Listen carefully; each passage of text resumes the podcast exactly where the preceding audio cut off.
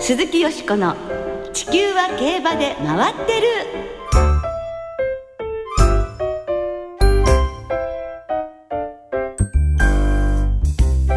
皆様こんばんは鈴木よしこです。お元気でいらっしゃいますか？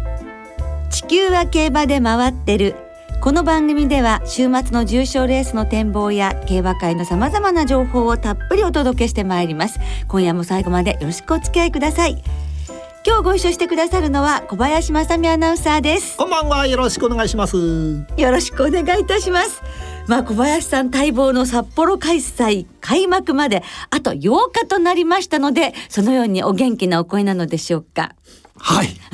まあそうなんですが。ね今年はシースタンドがグランドオープンされますし例年にも増してお楽しみなのではないでしょうか。ねどんなスタンドになっているのか楽しみですね。ねえ街もやっぱり新スタンド完成ってなると賑わいますかね？そうですねやっぱり2年ぶりにレースが行われるとなるとね、ええお客様も集まるんじゃないでしょうかね。そうですよね。札幌と言いますとですね、今週の14日15日に北海道苫小牧市でセレクトセール2014が行われました。はい2日間の売上合計は125億7500トンで5万円。消費税抜きです。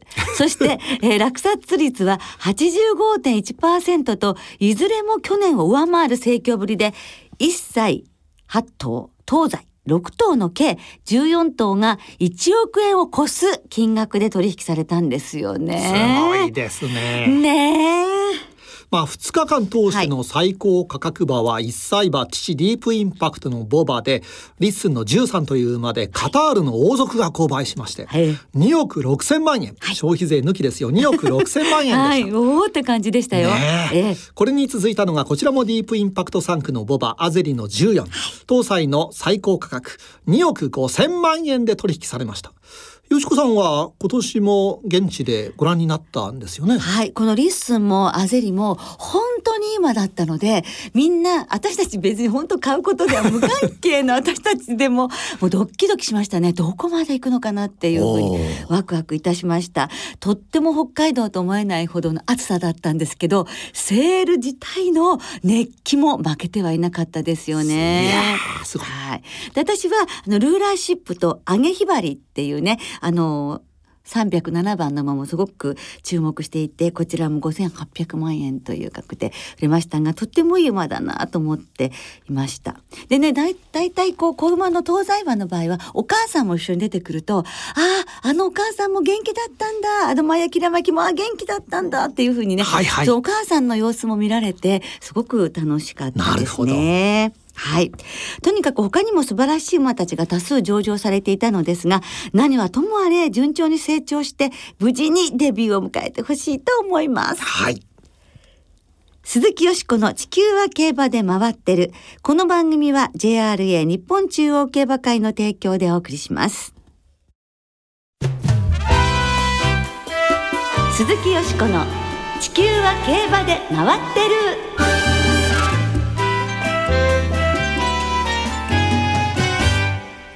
花ズゴールのオーナー、マイケル・タバートさん、インタビューということで今日は先週に続きまして、4月にオーストラリアで G1 制覇を飾りました、花ズゴールのオーナー、マイケル・タバートさんのインタビューをお届けいたします。4月26日にオーストラリアのランドウィック競馬場で行われましたオールエイジドステークスで花ズゴールは見事初 G1 制覇オーストラリア出身のオーナーマイケル・タバートさんは自身の故郷で G1 制覇を果たしたわけですねね格別の喜びですよね。タバートさんは京都大学を卒業され、日本の会計事務所に籍を置くサラリーマンでいらっしゃるんですが、馬主資格も日本で取得。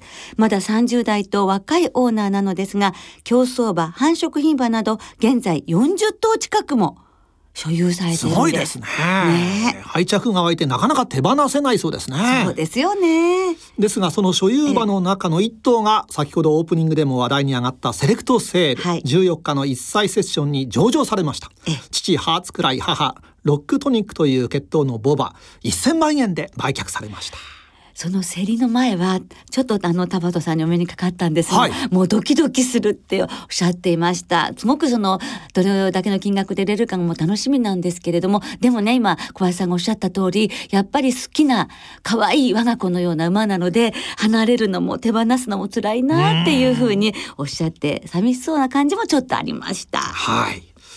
では早速マイケル・タバートさんのインタビューをお聞きいただきましょう。今週は競馬との関わりそして将来の夢について熱く語っていただいています。今日はですね、はい。なぜ日本にいらしたかとはい。いうところからお話を伺わせていただきます、はい。マイケル・タバートさんはオーストラリアのシドニー生まれでおじい様が有名な牧場の場長だったそうですね。そうですね。あのまあ当時は、えー、まあ当時はそこまで有名じゃなかったんですけど、まあ大きくなりかけてる時の、えっと今あのアロフィールドっていう名前なんですけど、はい有名ですよね。はい、はい、そこであのまあ雇われではあるんですけど、あの上長さんをやっていて、ええ。まあ夏休みに遊びに行ったりとか、ええ。まあ子供の時から結構馬とまあ競走馬と触れ合ってましたね。はい。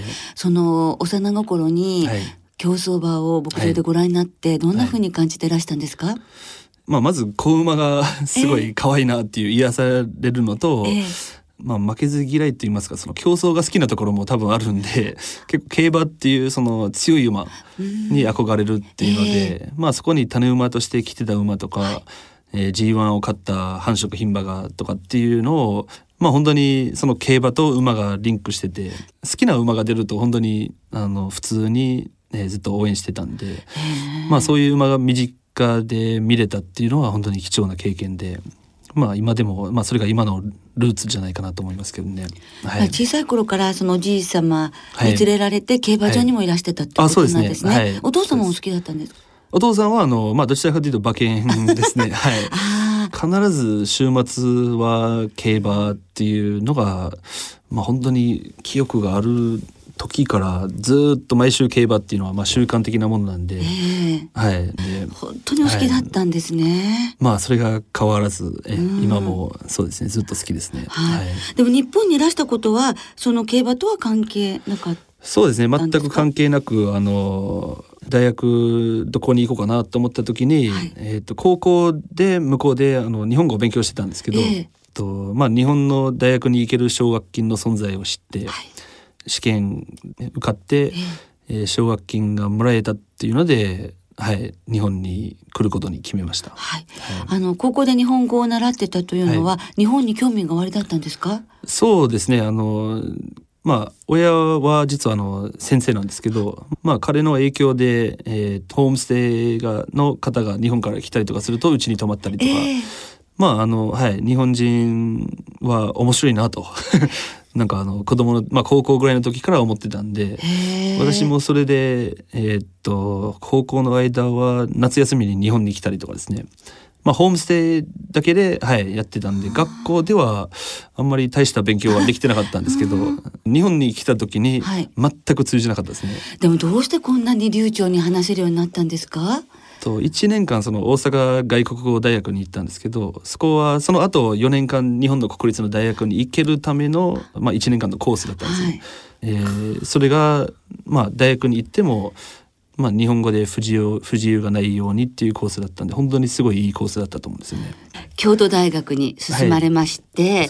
はい。大学時代特に何をされてかというと、はい、まあいろんなところで出てると思うんですけど、あのちょうちょうど当時はあのダビスタのブームで、ええ。ー私もそのブームに巻き込まれたっていうかまあで、もうねはいあのこんな素晴らしいゲームがあるのかっていうところですごくリアルで、えーしかも競馬と同じくあの何ですかね大体仕事とかでもまあ他のところは何でもまあいろいろ考えたりすると、えー自分の思う通りになったりとかするんですけど競馬は全然いかないじゃないですか、はい。まあ、だからこそ面白いんですけど、はい。ダビスタもそれもあるんですよね、ええ。だから普通に高い繁殖牝馬買って一番高い種馬つけても全く走らないのもあれば走るのもあるっていうあれすごくよくできてるなと思ってて。もう悔しくて悔しくていっぱいあの作り続けたっていう。もう。一日15時間ぐらいなさってたって まあいうことですからね。そうですね。はい間違いなく、はい、それぐらいかなと思いますね。はいねでもそこでもう本当にね馬好きとしてはいろんなことをもう勉強もできたということですね。そうですね。その、何ですかね、馬主の勉強になりましたね。ある意味、ある意味ね、はい。でこう忍耐も必要とかね。そうですそうです。はい、お金もかかるとかいろいろね。もう今でもたまにちょっと1月とか2月飛ばしたいんですけどね。ちょっと花ズゴール次走る時までなんか夏飛ばせないかなと思ったりとか。まあ人生飛ばしたらちょっともったいないですけど。で、ええ。競馬業界への就職というのはお考えにならなかったんですか？そうですね。まああのまあ簡単に言ったら子供の時から馬主になりたなりたかったので、ええ。まあ日本の場合は実はそのまあ皆さんご存知だと思うんですけど馬主になるのは結構難しいんですよね。その給料だとか、えー資産だとか、まあいずれは馬主になりたいなっていう思いとまあ馬主になったら、えーいい馬買いたいなという思いがあったので、ええ。あのそれなりにまあやっぱりあの将来的には馬主になれるような仕事っていうのはまあまあ馬主になるためにわざわざ今の仕事を選んだっていうわけではないと思うんですけど、えーそういうのは常にどこか多分頭に入ってたんじゃないかなと思うんですけどね。そうしましたら馬主に晴れてはいなられた時、はいねその資格を取得された時には、はいどんな気持ちでしたか？いや嬉しかったですね。あの当時は多分まだ35歳ぐらいですかね。そういう年で、えー日本で馬主になれると思わなかったので、まあ本当にあのはい周りの紹介してくれたりとかいろんなことをしてくれたあの馬主の方々に、えーものすごいお世話になったなと思いますけどね。はい。でその馬主になられていることとそしてその生産をしてらっしゃるっていうことで、はいやっぱりその軌道に乗せるまでは大変でしたか？いや今でも大変ですけど、はい、まあでも、ええ。まあでもどうなんですかね。他の馬主さんにはもう恵まれてると言われてますしやっぱりまあ自分ではやっぱりいろんな辛いことがあってここまで来てるんですけどまあでも一般的には恵まれてる方じゃないかなと思いますからね。ズバリ勝ちたいレースは何ですか、まあ日本だったらやっぱりねあのみんなそうだと思うんですけどダービー勝ちたいですね。花ズゴール実はオークス走ったんですけどダービー登録するかどうか実は悩んだんですけどね、はい、ええ出れたんですよね。うん。だからまあ、うん。はい、ただちょっと多分叩かれるんだろうなと 思ったんで、えーまあやめましたけどまあ結構真剣に悩みましたけどね、最近は牝馬とボー馬であんまり差はないと思ってますし、はい。まあ、NHK, マイ NHK マイルを使ってたんであの中1周でオークスと中2周のダービー。で結果的にオークスの方が時計早かったですし、はい。今でもちょっと後悔するんですようね。ん。これはなかなか多分一般的な競馬ファンと何ですかねまあ僕も偉そうに言うのはあれですけどやっぱ自分が経験してしまうと後悔がないようにやりたいですよね。ええ。あのだからダービーに登録したらなこいつ何考えてんねんみたいな書かれますけど、まあでも今回花ズゴール登録しなかったことは後でやっぱり後悔しますね。うん。はい、そして将来これからははい。どんなことを夢に描いてらっしゃいますか、まああのねいろんな人にダビスターであのやりたいんでしょうとか、まあ、それをまあ僕もでも言ったら、えー学生の時に周りの友達に「いや将来的には絶対ダビスターをあの現実にします」っていうのは言ってましたんで、ええまあほぼそれに近く近づいてきたっていうか、はい。あのまあ予託ではあるんですけど繁殖牝馬も置いて自分の好きな種馬場種馬を選んで、えー子供を走らせたり売ったり、えーっていうところは全部できてるんでまあでもそれをちょっとはいあのさらに高い質の、えー馬がを持てるように、えー本業も頑張りつつ、はい。まあいずれはやっぱり牧場を持ちたいなと思いますけどね。あ牧場ですか、将来的にはそうですね。素敵ですはい。ね、まあそういう夢に向かって、はい、あの一歩ずつ、えーやっていきたいんですけどね。はい。競馬ファンのサラリーマンの方、はい。本当にたくさんの方が羨ましくいやまあでもあのの持ってると思うんですけれども。でもぜひあのね馬主も増えてほしいですし、はいまあ何よりもやっぱ競馬ファンが増えたらいいし、はい。まあ。馬主もおすすめしますか皆さんに。いやもうあの買った時の興奮はなんていうんですかね。人生いろんなこと経験してるんですけど自分の馬が、まあ、レースにもう未勝利でもいいです。もうレースに勝った時の興奮っていうのは本当にしかも周りのみんなが応援してくれてみんなで喜びあったりとかあの祝勝会やったりとか表彰式行ったりとかっていうのは僕はそれほど興奮することは他に見つけられてないので、はい、馬主になろうかなっていう方はぜひなってもらえたらと思います。はい。ねあの本当に花ズゴールはじめ、はいお持ちの馬がはい活躍することを本当にお祈りしております。ありがとうございますそして日本の競馬盛り上げていただきたいと思います。え、頑張ります。はい。2週にわたりまして本当にどうもありがとうございました。というマイケル・タバートさんのインタビューをお聞きいただきましたが小林さんいかがですか？いやーダビスタを実際にやってしまうというのはすごいですね。ねリアルダビスタね。ね。本当に情熱で夢を実現させるという感じですかね。ねえ。そしてタバートさんは今年1月に「馬主の一文」という著書も出版されているんですけれどもこのご本にも馬主としての競馬の楽しみや日本の競馬の将来についても書かれていまして、はい。もう競馬を愛する思いが伝わってくる一冊でございますのでぜひ皆さんも読んでいただけたらと思います、はい。以上花ズゴールのオーナーマイケル・タバートさんのインタビューをお届けいたしました鈴木よしこの地球は競馬で回ってる。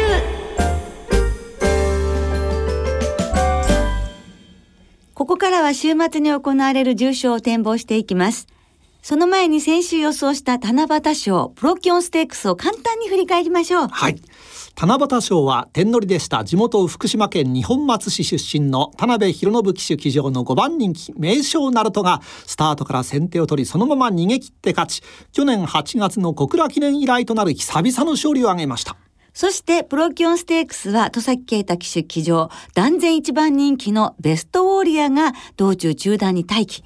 直線で豪快な末脚を繰り出して、キョウワダッフィーを首差退け、去年のユニコーンステークス以来約1年ぶりの重賞タイトルをつかみました。さてよしこさんの予想はどうだったんでしょうか？キャー、七夕賞の本命はラブリーで、プロキオンステークスはコーリンベリーで、ああ、またもや当たらずで、なんだか随分長いことは当たってませんよ。申し訳ありません。はい。さあ、今週は函館で土曜日に函館2歳ステークス、そして日曜日に函館記念が行われます。まずは日曜の函館記念から。はい展望をお願いしましょう。函館記念は芝2000メートル、ハンデ戦の G3、サマー2000シリーズ第2戦です。JRA60 周年記念競争の函館記念は馬連がお得です。通常の払い戻しに売上の5%相当額を上乗せして払い戻しされます。今年の函館記念なんですが去年2着のアンコイルド、重賞で2着が6回もあるアドマイヤ大使都王子ステークスを圧勝したグランデッツァなどなど16頭で争われます。はい。えー今日正午の函館のお天気なんですがええちょっと気になりますが、えええーお昼の時点では晴れ、芝田とともに量の発表ですが、ええー週末の函館は土日とも雨模様なんですね。すね日曜日は曇り一時雨ということなんですがさあよしこさんどんな見解を？はい。私は果敢にですね、ここにチャレンジいたします。714番のバウンスシャッセを。こう言ってなのですが応援したいと思いますね。はい51キロという斤量も魅力的ですし、函館ではデビュー勝ちをしています。もし勝つとですね、3歳牝馬としては、1966年、目白菩薩以来、なんと48年ぶりの快挙という、第50回ですからね。ね、48年ぶりの快挙っていうのちょっと見たいなと思っております。ここからアドマエ大使やラブイズブーシェ、グランデッツァ、それからステラウィンド、中山ナイト、東海パラダイスなんかにも広げていきたいと思っています。お得な馬連で。はい小林さんはいかがですか？えー私はですね、まあ、大外枠ですが16番アドマイヤ大使、はい。えー岩田騎手最近ちょっと不調かなと思ったんですが、えーえーまあここでね、えーなかなか勝ちきれないアドマイヤ大使ですが、頑張ってくれると思います。2着が重賞で6回。ねえねえ。なんとかですよね。なんとかやっぱり重賞取りたい一頭ですもんね。はい、はい。えーアドマイヤ大使からいきたいと思います。はいさあそして函館記念の前日明日ですね、ええー土曜日の函館2歳ステークスを展望しましょうはい。函館2歳ステークスは JRA 今年最初の2歳の重賞競争です芝の 1200m の G3 今年は新馬戦を逃げ切って快勝したマイネル・エスパスそしてシーズ東証の息子東証ピストなど16頭で争われます。はい。こちらはどんな風に見解をねえなんかねまたデビューしたての馬たちばかりですもんね。あまりにけなげでいつもねもうみんな応援したいっていう気持ちになるのですが、はい。え今回8枠16番大外になりましたが東証ピストですね。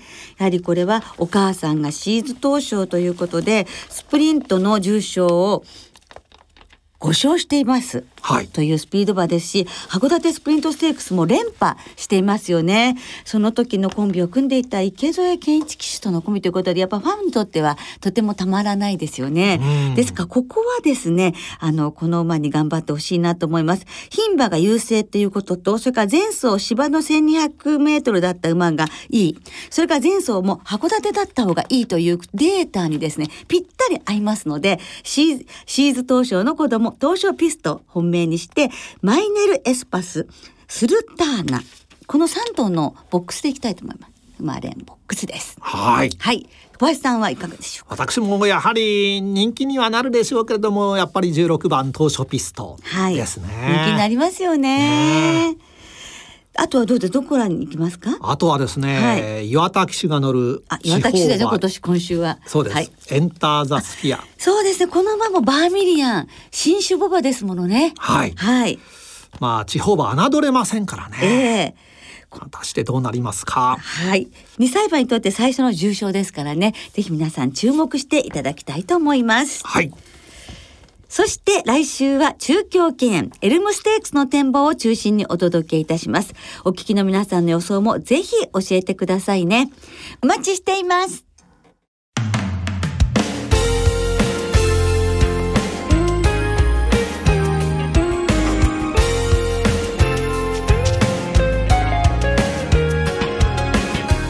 そろそろお別れの時間となりました。今週末は福島中京そして最終週を迎える函館の三条開催です。重賞レースは函館です。土曜日に函館2歳ステークスそして日曜日に函館記念が行われます。函館記念は JRA60 周年記念競争で生まれんは通常の払い戻し金に売上の5%相当額を上乗せして払い戻しされます、週末の函館競馬場はイベントも盛りだくさんです。